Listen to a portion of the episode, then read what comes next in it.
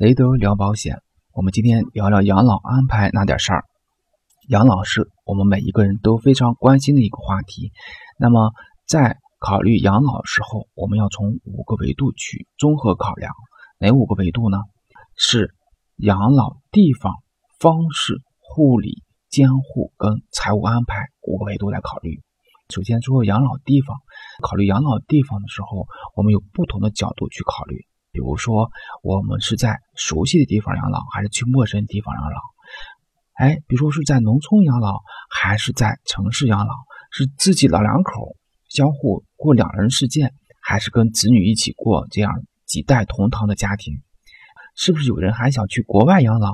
哎，等等各个角度，每一个地方的安排，其实都要跟其他几个因素去结合去考量，跟自己的期望值要考量。那么这个养老地方，养老方式在国内主要目前有三种：一种是居家，一种是养老院，还有一种是托老所，还有一种有其他其他的，还有零零散散各种各样的方式。居家大家都很熟悉，就传统养老方式，在家养老嘛。养老院，养老院目前在整个社会上有高端的、中端的、低端都有。养老院方式是我们很多人认可，或者是即将会去选这种方式。托老所这概念。啊，或者或者说这种方式是最近几年形成的，它就跟托儿所一样，平时我们的子女或者能跟我们能照顾我们人一起居住，白天他们去上班去工作，哎，我们就到一个托老所里面，或者说我们本身是居家跟那种社区养老中心相结合，这也是归归归归于那种托老所的概念。那么其他就是我们选择一种其他方式，这是养老方式的四种安排。养老护理，养老护理其实主要根据身体的状况来来看的。那么一般我们身体状况会分为四种：自理、办失能、失能，这三种是阶梯性的。还有一个失智，失智可能伴随着自理，也可能伴随着办失能或者失能相伴随。那四种你的养老护理或者你的身体状况不同，那你选择其他的安排的时候也有所局限性。其实养老护理。或者说我们的身体状况是核心，我们安排养老时候，其实该从身体状况的不同点来去考量我们每其他方式如何去安排。再看养老监护，人到老了就跟孩子一样，逐步的会成为半民事行为能力人或者是无民事行为能力人，这就是在法律上就需要我们有一个监护人。传统意义上的法定，法定是子女或者是其他近亲属。或者直系的人，但是现在随着社会的发展，我们有很多，比如说，嗯，失独家庭，那么他们没有子女，以后养老监护面临的就谁去监护？那这时候就议定监护就出现了。议定监护，你可以议定给一个人，也可以议定给一个组织，哎，来他负责你的监护人，就像我们是未成年人子女的监护人一样那种状态。四种，四个方向都是我们前期要考虑好的。那么结合这四个方向考虑，我们要去准备我们的养老财务。那么养老财务目前来看，整个社会给养老财务提供的工具也有很多，基本可以分为四大类。第一大类社保，社保里面的养老、医疗以及目前逐步试行的长期护理，都跟养老有关。第二大类是商业保险。商业保险里面有企业年金，好的单位会给员工上企业年金，或者叫职业年金，这样也是为养老做准备的。还有一些我们自己去购买一些专门的养老年金保险，去做养老的呃补充。还有就是一些养老目标基金，哎，这个概念在去年到今年也是其实在养老市场也很火的。它里面有养老目标日期基金跟养老目标风险基金两大类。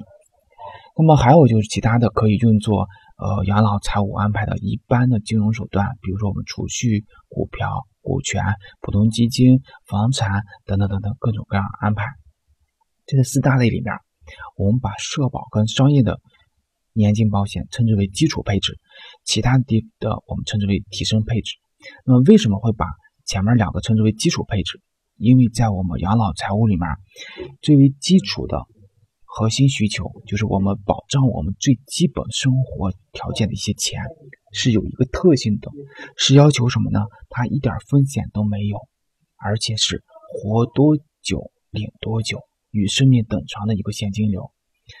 而在目前可以看到的，呃，这些工具当中，只有社保跟商业的专门的养老年金保险可以实现这个要求，而其他都是比较难以实现，或者实现起来相对成本较高。但是，相对于社保跟商业年金保险，而其他的一些预期收益收益可能会更高一些，所以说我把它提升称之为。提升配置，在做好基础配置的基础上，我们去做一些提升配置是非常不错的一个选择。这就是养老财务的安排。那么五大方面安排好之后，我们再看一下，现在如果说你去选择养老院，那么在石家庄我们母养老院的一个现行价格，它也是依据我们身体的护理状态，就身体状态所需要的护理条件进行进行的一个价格的一个分布。目前有在二零一九年的时候，他们价格单是这样的：自理状态下是两千一百块钱每个月起，这是双人间标间的价格；如果是半户或者全户，那就三千块钱起；如果特户，就四千二百块钱起。那么这之外还需要有押金、空调费、取暖费、保险费等等各样各式各样的费费。那这就是我们一个普通养老院的这些价格，不同地方略有差别。那么，如果说看看我们高档养老院，目前各个保险公司都在打养老社区的概念。那么，高档养老社区的收费，我们看我们总结了目前市面上已经运营的保险公司的养老社区的收费标准。最出名的就是泰康人寿的泰康之家。泰康之家自理型的房间，哎，它就举着自理型的一个费用，自理型的房间是从六千二到两万一一个月起。餐费是每月一千八百块钱起，也就相当于一个月至少的费用是八千块钱起。光大有名的光大汇成也是自理型的，相对比较便宜一些，它是从房间费用是从五千到一万三，餐费是一个月一千五，这样相当于他每个月是七千五百块钱就起步。招商仁和，它的仁和一家目前它自理型房间是费用加上餐费。每个月起步价是六千八百块钱。君康人寿、君康年华目前还没有哦正式运营，但它的拟定收费表已经出来了。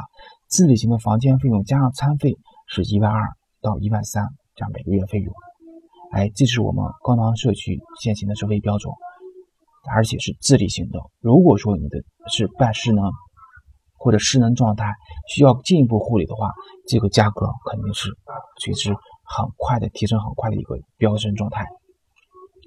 呃，从这个表可以看到，那么市面上我们很多人二百万总保费去购买泰康养老社区，就觉得能住进去了。其实真正算下来，在以目前泰康现在的养老年金产品来说，总保费二百万，最终每个月领取八千块钱是很难达到的。那这就是我们目前养老养老社区的一个状况。哎，五点。养老规划你要考虑，就是这五点。今天我就跟大家聊到这里，下期再见。